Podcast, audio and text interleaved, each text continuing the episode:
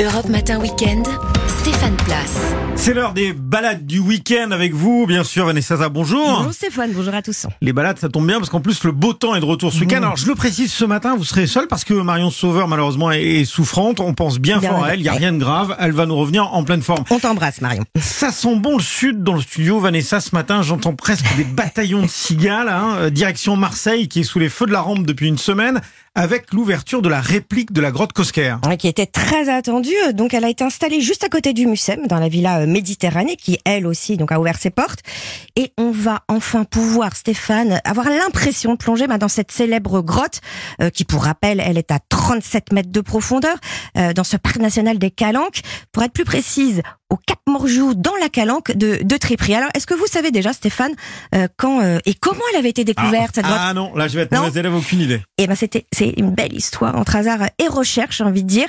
Henri Cosquer est plongeur et il commence à explorer dans les années euh, 80 des trous, euh, des entrées de grottes, des failles dans cette zone, donc des, des calanques et ça euh, jusqu'en 85, moment où il pénètre un boyau de 130 mètres de long, très étroit, très sombre.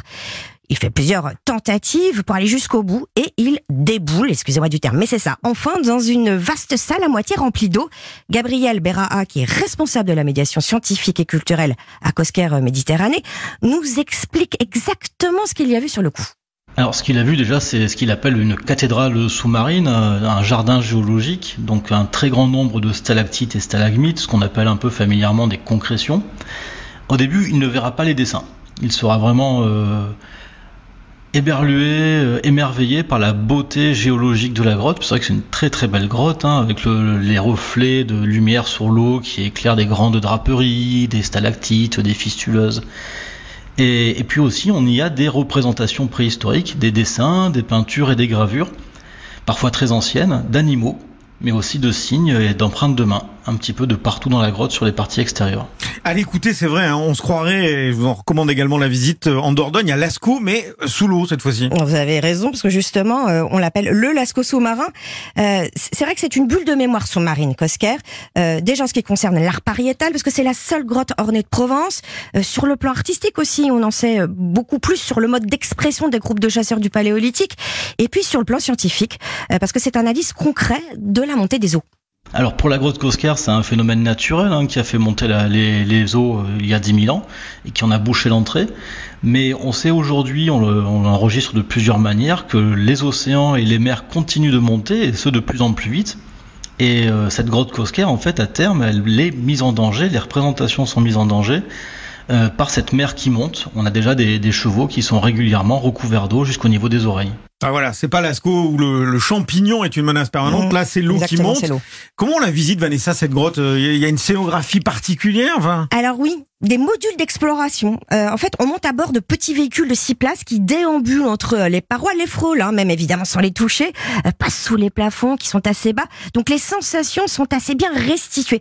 Mais le plus, euh, c'est que vous avez la possibilité justement d'approcher ces parois et les dessins, de mieux les voir parce que vous êtes sous un angle euh, très précis. Euh, certaines gravures sont difficiles à lire puisqu'elles sont très fines.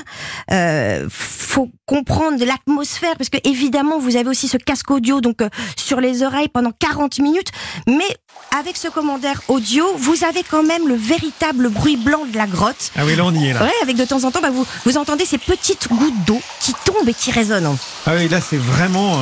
On y est, hein. Je vous invite à l'écouter. Là, on y est dans la grotte. Alors, une fois remonté à la surface, Vanessa, si on, veut en profiter pour se balader, justement, on en parlait, c'est fabuleux, dans le parc national des Calanques, est-ce que vous, vous avez des, propositions, des conseils, des, indices à nous donner? Alors déjà, sans faire de leçon de morale, hein, mais c'est important d'en prendre conscience parce que c'est un trésor naturel qui attire beaucoup trop de monde l'été.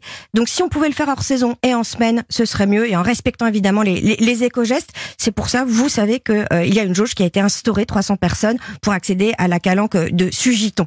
Alors moi, je vous propose de partir bah, de Cassis, parce qu'il y a plusieurs itinéraires en fonction de, de votre niveau. Je vous en ai choisi un assez facile à faire à pied en famille. Le sentier du Petit Prince. C'est une boucle d'une heure hein, sur la presqu'île. Euh, Vous surplombez la calanque de Port-Miou. Vous, vous- connaissez euh, cette calanque? Franchement, pas, mais j'en Ah, j'en ai un peu envie. ah bah, Très. En plus, il y a des centaines de, de, de voiliers qui sont mouillés. C'est très très beau. Et puis à un moment, sur le chemin, une vue sublime sur le cap Canaille.